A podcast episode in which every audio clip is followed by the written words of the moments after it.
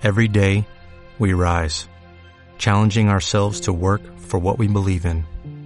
At U.S. Border Patrol, protecting our borders is more than a job, it's a calling. Agents answer the call, working together to keep our country and communities safe. If you are ready for a new mission, join U.S. Border Patrol and go beyond. Learn more at cbp.gov/careers. Radio Claret América presenta Sediento de ti, la palabra, fuente de vida, con el sacerdote misionero claretiano Tony Díaz. Reflexiones diarias del Evangelio. Aquí iniciamos. Bienvenidos hermanos a nuestras reflexiones bíblicas, a las lecturas del día. Hoy es viernes de la décima séptima semana de tiempo ordinario. Viernes de la décima séptima semana de tiempo ordinario y hoy celebramos la memoria de San Ignacio de Loyola, fundador de la de los jesuitas o de la Compañía de Jesús. La primera lectura de hoy viene de Jeremías capítulo 26 versículos 1 al 9.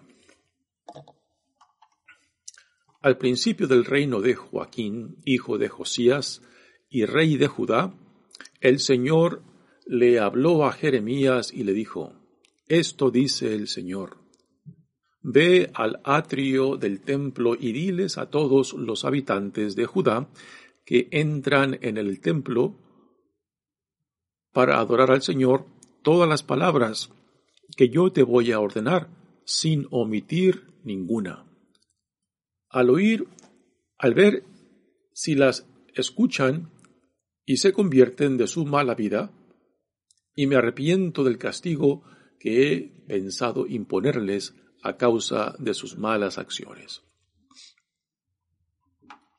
Diles pues, esto dice el Señor, si no me obedecen ni cumplen la ley que he que he dado, ni escuchan las palabras de mis siervos los profetas, que sin cesar les he enviado, y a quienes ustedes no han escuchado. Entonces yo trataré a este templo como el de Silo, y haré que esta ciudad sirva de escarmiento para todos los pueblos de la tierra. Los sacerdotes, los profetas y el pueblo oyeron a Jeremías pronunciar estas palabras en el templo del Señor.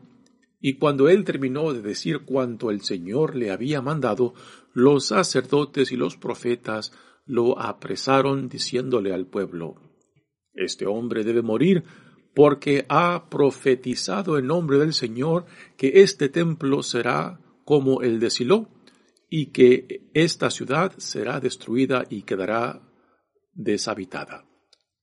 Entonces la gente se amotinó contra Jeremías en el templo del Señor. Palabra de Dios. El salmo responsorial es el Salmo 68 y el responsorio es, Escúchanos, Señor, conforme a tu clemencia. Escúchanos, Señor, conforme a tu clemencia. Son más que mis cabellos los que me odian, sin tener un motivo, y más fuertes que yo los que pretenden con sus calumnias acabar conmigo. Lo que yo no robé, ¿acaso tengo yo que restituirlo? Por ti he sufrido injurias y la vergüenza cubre mi semblante. Extraño soy y advenedizo, aun para aquellos de mi propia sangre pues me devora el celo de tu casa, el odio del que te odia en mí recae. A ti, Señor, elevo mi plegaria, ven en, ven en mi ayuda pronto, escúchame conforme a tu clemencia, Dios fiel en el socorro. Escúchanos, Señor, conforme a tu clemencia. El Evangelio de hoy viene de Mateos, capítulo 13, versículos 54 al 58. En aquel tiempo Jesús llegó a su tierra y se puso a enseñar a la gente en la sinagoga, de tal forma que todos estaban asombrados y se preguntaban, ¿de dónde ha sacado éste esa sabiduría y esos poderes milagrosos? ¿Acaso no es este el hijo del carpintero? ¿No se llama María su madre? ¿Y no son sus hermanos Santiago, José, Simón y Judas? ¿Qué no viven entre nosotros todas sus hermanas? ¿De dónde, pues, ha sacado todas estas cosas? Y se negaban a creer en él. Entonces Jesús les dijo, un profeta no es despreciado más que en su propia, más que en su patria y en su casa. Y no hizo muchos milagros allí por la incredulidad de ellos. Palabra del Señor. Muy bien, demos comienzo a nuestra reflexión de las lecturas de hoy, pero antes de comenzar, digamos un poco acerca ah, de San Ignacio de Loyola, ah, a quien recordamos este día. San Ignacio Loyola nació en el año 1491, ah, era el menor de once hijos de una familia de la región vasca. Su nombre original es Íñigo. Íñigo. Ignacio fue soldado y en una batalla en contra de los franceses en Pamplona, pues sufrió una herida que lo marcó por el resto de su vida. A causa de esa herida, pues se, le, se le quedó eh, un defecto en una de sus, ah, de sus piernas, lo cual él al principio lo veía como algo, algo vergonzoso, pero a últimas asumió, asumió esa, esa herida ah, y fue esa experiencia, el que, haber quedado herido y, quedar con ese defecto físico, pues eh, un instrumento, un instrumento ah, de Dios para llamarlo. Recordemos, por ejemplo, el caso de Jacob, ah, que cuando tiene ese encuentro con Dios y lucha con, con Dios, y Dios lo hiere, y es esa experiencia de haber peleado con Dios y, haber sido herido de Dios, que esa herida se convierte en una herida sagrada, ¿no? Que lo marca, que lo marca por siempre. San Francisco de Asís también, también este, antes de convertirse, él fue soldado y fue la experiencia en la guerra que a últimas también lo acercó, lo acercó a Cristo a causa de, de una herida que sufrió como soldado y esa herida pues también pasó a ser una herida sagrada que Dios la utilizó para eh, atraerlo y para ah, abrirle sus ojos hacia el llamado que Dios le proponía. Pues igualmente a San Ignacio de Loyola, a causa de esa herida en la batalla contra los franceses en Pamplona, pues fue un instrumento que Dios, que Dios ah, utilizó para atraerlo. Después de que, por medio de esa herida, San Ignacio se recupera y es en la recuperación donde él, él, es introducido más uh, íntimamente a la vida de Jesús y es en ese tiempo, ese periodo de recuperación, el cual él reconsidera el rumbo de su vida. Él ya era mayor, era, era mayor cuando empezó este, su caminar en Cristo. Em, y antes de, de formar o fundar la congregación de la Compañía de Jesús, pues él se comprometió a, a seguir el llamado que Dios le daba. se dio cuenta de que tenía, de que tenía que ser formado intelectualmente, pues a la edad de 30 años, 30 años empezó él a estudiar formalmente, por ejemplo, el latín y lo, tuvo que hacer pues en presencia de, de niños, de niños cuando eh, aprendí latín. Él, él como hombre pues no tenía planes de, de introducirse al mundo intelectual uh, de su fe, pero por el llamado que recibió pues uh, sintió y vio la necesidad de formarse a sí mismo. Después ah, estudió, estudió en, en, Barcelona, después también en París, y, es en París donde reúne un pequeño grupo en torno a él y deciden formar esta, esta orden religiosa. Y no es después de que se, se reúnen como compañeros para empezar a emprender esta obra religiosa y misionera, cuando deciden irse a Roma eh, para que formalmente sean reconocidos por el Papa y ponerse al servicio, al servicio de la Iglesia. Es cuando, es cuando ellos son ordenados. San Ignacio Loyola fue elegido como líder de este pequeño grupo y permaneció en Roma para guiar el crecimiento y también la extensión, la extensión de, esta, de este pequeño ah, proyecto ah, de vida religiosa. Varios de sus compañeros este, fueron mandados hacia el oriente. Uno de ellos, Francisco Javier, que fue que, eh, a quien le escribió unas cartas muy íntimas y largas, este, donde se comunicaban íntimamente el crecimiento de de la congregación Compañía de Jesús y de los planes ah, a los cuales eran llamados, pues em, en esas cartas eh, tenemos un, gran testimonio no solamente de la, vida interior de San Ignacio, sino también del proyecto de vida a la cual se han comprometido ellos.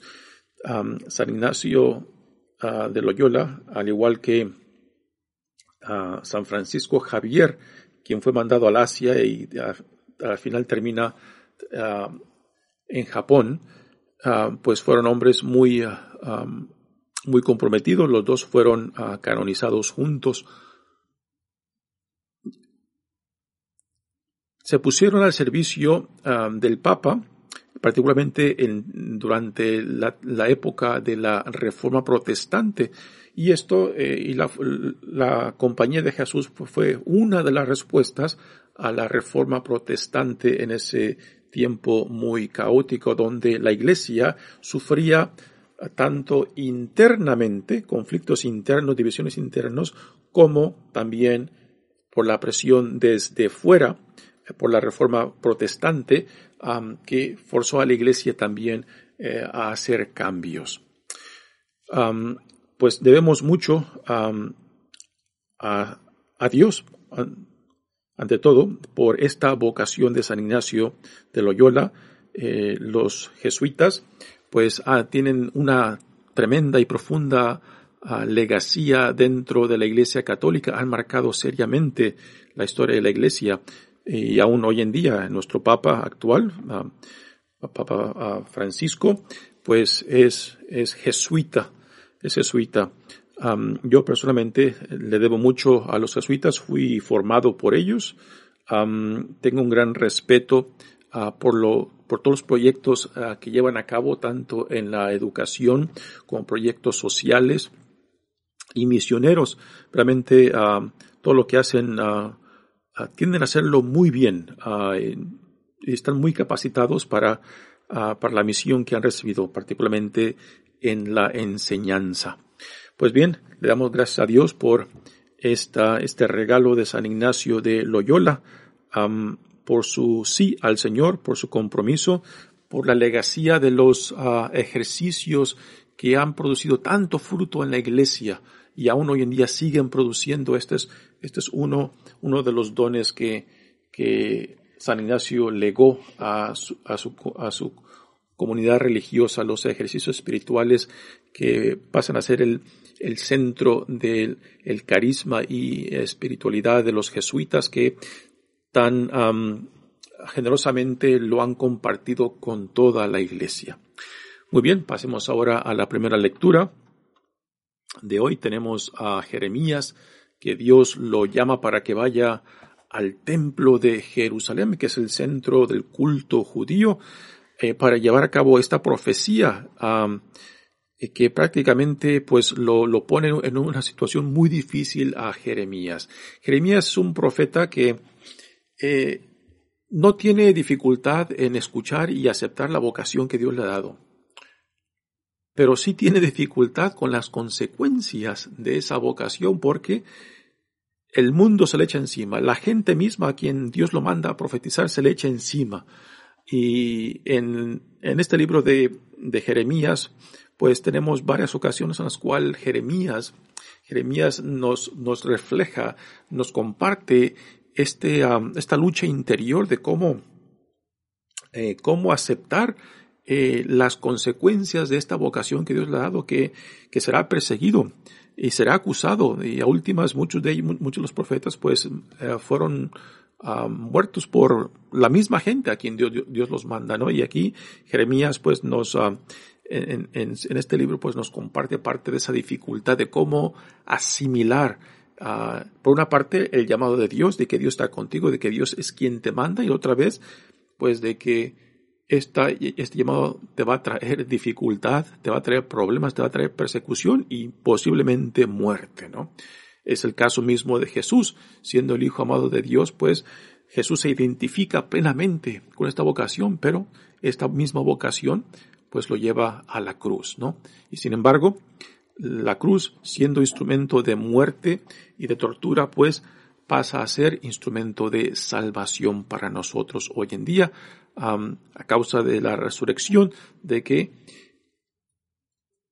el amor, de que el amor, la, la, misericordia y la justicia de Dios no pueden ser destruidas, no pueden ser enterradas, porque tarde o temprano siempre, siempre resucitan.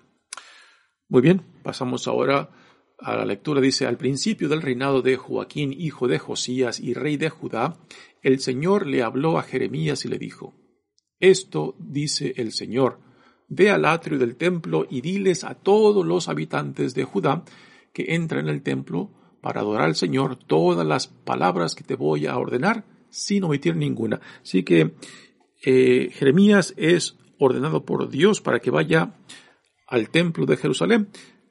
¿A qué área del templo? Eh, nos dicen los expertos, historiadores, eh, que Jeremías va al templo, que al, atrio que está enfrente del templo donde se congregaba la gente antes de entrar a lo más profundo o lo más sagrado del templo mismo.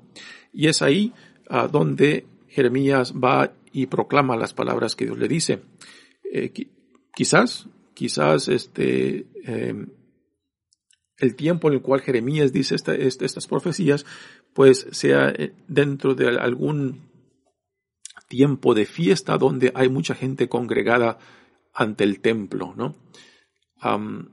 así que Jeremías va y dice, esto dice el Señor, si no me obedecen ni cumplen la ley que he dado, ni escuchan las palabras de mis siervos los profetas, que sin cesar les he enviado y a quienes ustedes no han escuchado. Entonces yo trataré a este templo como el de Silo, y haré que esta ciudad sirva de escarmiento para todos los pueblos de la tierra. ¿no? Es una profecía muy fuerte donde a Dios, por medio de Jeremías, habla de destrucción por la infidelidad, por la desobediencia del pueblo. Imagínense la reacción de la gente al escuchar estas palabras, ¿no? Y más porque aún en Jerusalén había otros profetas que son considerados falsos por Jeremías, que decían todo lo contrario, que venían tiempos buenos, que todo estaba bien, ¿no? Y aquí entra este, una, una situación eh, muy interesante, ¿no? Cómo discernir entre los verdaderos profetas y los falsos profetas siempre es una situación uh, muy interesante de cómo hemos de discernir y, sa y, saber escuchar, porque también tenemos en la historia pues a falsos profetas que también han guiado a la iglesia, al pueblo, con profecías uh, muy positivas, muy, de mucha esperanza cuando la realidad era todo lo contrario, ¿no? Y aquí, pues Jeremías, pues, da una, una profecía de, de castigo, de sufrimiento por la infidelidad y desobediencia del pueblo. Sin embargo, los sacerdotes y los falsos profetas, eh, después, promueven arrestar a Jeremías porque sus palabras son vistas como una profanación del templo. Silo, que era parte del reinado del norte, había, el templo de Silo había sido destruido. y, aquí este, Jeremías dice que lo mismo sucederá con el templo de Jerusalén, que es el centro del culto dentro del reino de Judá. Así que los sacerdotes y los profetas de Jerusalén que vivían del templo y que eran sostenidos por el templo, pues es obvio que escuchar palabras de destrucción, pues prácticamente iba en contra de su propio, de su propia situación económica.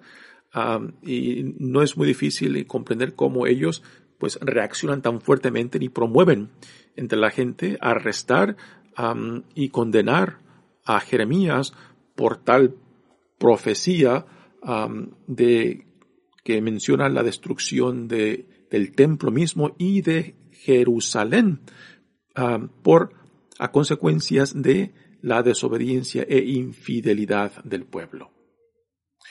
Ah, así que en esta lectura eh, se nos presenta, se nos presenta esta situación de Jeremías que tiene que ah, decir estas palabras tan fuertes, ¿no? Y, cómo, cómo, esto provoca una reacción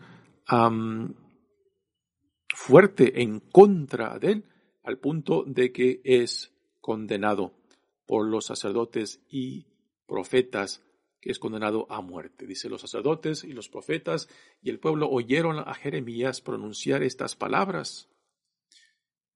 Cuando él terminó de decir cuando el Señor le había, cuando el Señor le había mandado los sacerdotes y los profetas, lo apresaron diciéndole al pueblo, este hombre debe morir porque ha profetizado en contra del Señor que este templo será como el de Silo que fue destruido y que esta, y que esta ciudad será destruida y quedará deshabitada. Entonces la gente se amotinó contra Jeremías, ¿no? Nuevamente, yo creo que una de las reflexiones, reflexiones eh, de esta lectura es la siguiente, ¿eh? ¿Cómo hemos de discernir quiénes son los verdaderos profetas ¿Y quiénes son los falsos profetas? Los falsos profetas son los que eh, son los que promueven este bueno no voy a proponer ninguna ningún esquema en cómo en cómo este discernir pero tenemos una tendencia nuestra en, en, querer escuchar simplemente lo que lo que nos conviene o lo que nos gusta o lo que encaja según nuestros intereses no si vamos a si vamos a, confirmar a los buenos, a los verdaderos profetas según, según las cosas buenas para nosotros y vamos a rechazar a los profetas que Dios manda porque nos, nos traen malas noticias, pues ahí es donde tenemos que discernir seriamente, ¿no? Uh, cuándo y por dónde Dios viene a hablarnos, viene a, a recordarnos quiénes somos y la vida a la cual somos llamados. Y esto en cada tiempo, en cada época de la historia, es una responsabilidad nuestra de atender, de atender um, la presencia de Dios, la revelación de Dios de aquellos a quien nos manda. Y después viene, viene este, la cuestión de, de, de cómo aceptar, ¿no? ¿A quién vamos a aceptar? A los que son altos y blancos y ojos azules, eh, o, por ejemplo, si los profetas son, vienen en la, en, la, persona de una mujer o de alguien que no encaja con, nuestro, con nuestras expectativas, como le sucedió a Jesús, ¿no? entonces ahí entra un, una cuestión seria, cómo discernir. Y para eso se requiere tremenda honestidad, se, quiere, se requiere tremenda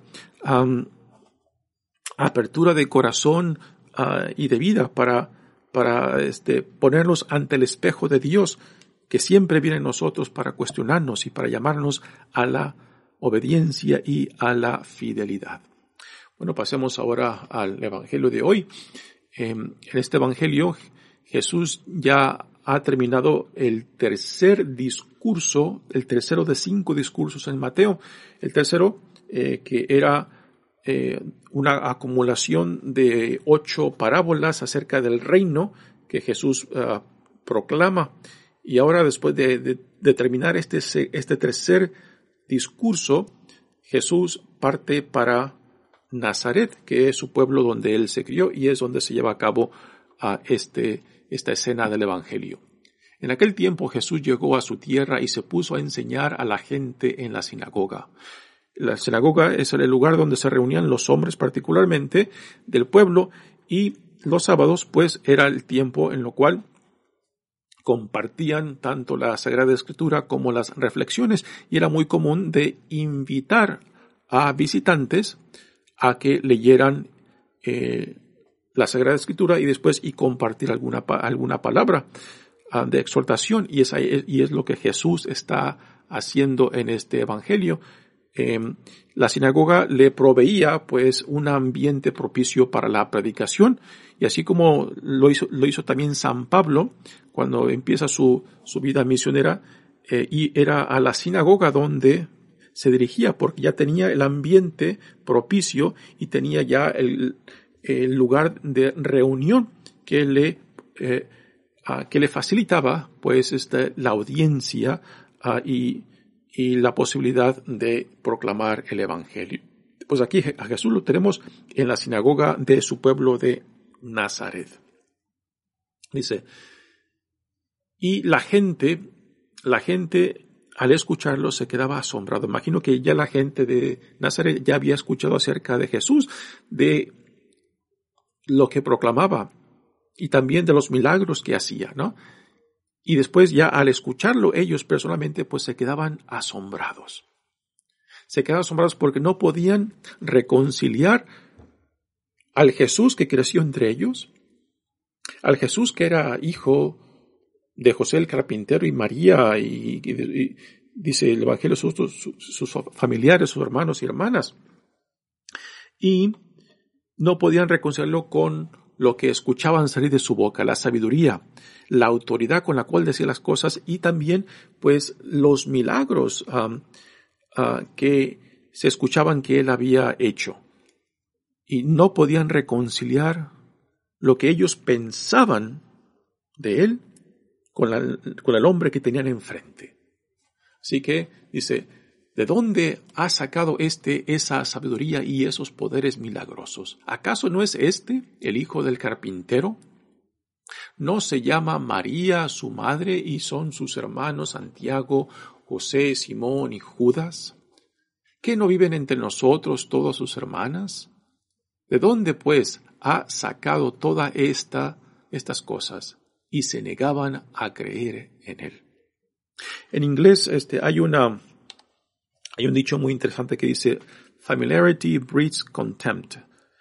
Ah, lo, traducimos en la siguiente forma, la familiaridad genera desprecio. La familiaridad genera desprecio. Y, esta escena del Evangelio de Mateo pues realmente este, confirma uh, este, este dicho familiar. cuando pensamos que que conocemos a una persona, ¿no? Porque ha crecido entre nosotros y esta persona pues, después eh, vive una transformación, un cambio, ¿no? Y después viene, viene a compartirnos lo que, lo que Dios está haciendo en él o en ella, uh, pues nos cuesta difícil aceptar a tal persona porque para nosotros que el, que la, hemos o lo hemos visto crecer, pues solamente es lo que pensamos que es. Y aunque ese, esa persona, ese hombre o esa mujer se haya convertido en un santo, se haya, vivido una, una transformación impresionante, pues no lo vamos o la vamos a aceptar porque por nuestra familiaridad con tal persona simplemente lo vamos a reducir a eso. Así que el dicho se, se cumple aquí en Jesús. La familiaridad genera desprecio. Cuando pensamos que conocemos a una persona, pensamos que ya, ya lo conocemos del todo. Y es, es, es, es esta actitud uh, y esta um, distorsión que hacemos de, de prácticamente de reducir a una persona a lo que yo pienso de ella. Yo creo que de aquí vienen vienen muchos, muchos problemas. Ah, imagínense, de que la totalidad de toda una vida, reducirla simplemente a, lo, a, mis opiniones. Sin conocer, sin conocer la vida interior, sin conocer eh, su historia, sin conocer lo que ha vivido, lo que le ha pasado, lo que, las transformaciones que ha vivido, ¿no? Simplemente reducir todo eso a lo que yo pienso de, esa persona, ¿no?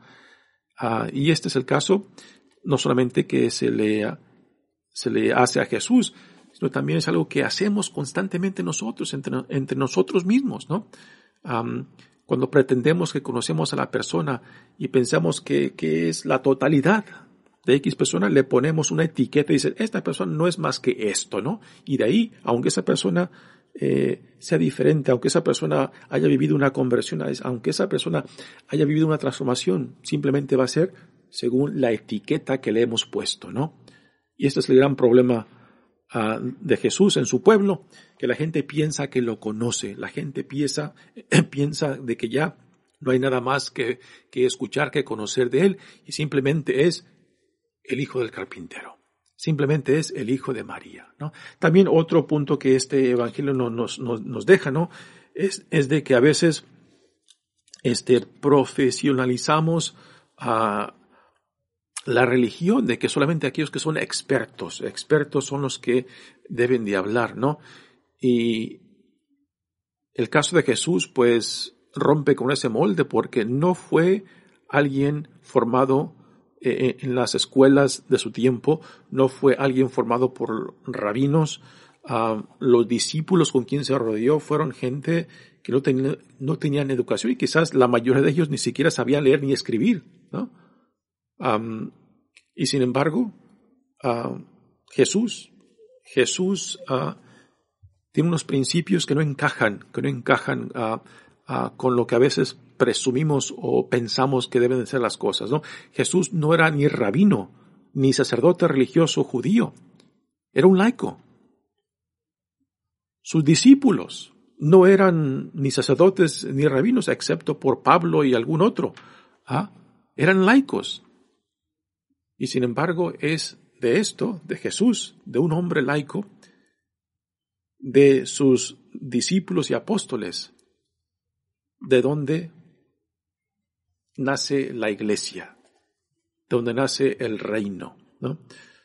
Ah, pues eh, yo creo que este, este evangelio pues, nos lleva a cuestionarnos a nosotros mismos de cómo nosotros discernimos, discernimos cuándo y cómo Dios viene a nosotros, ¿no?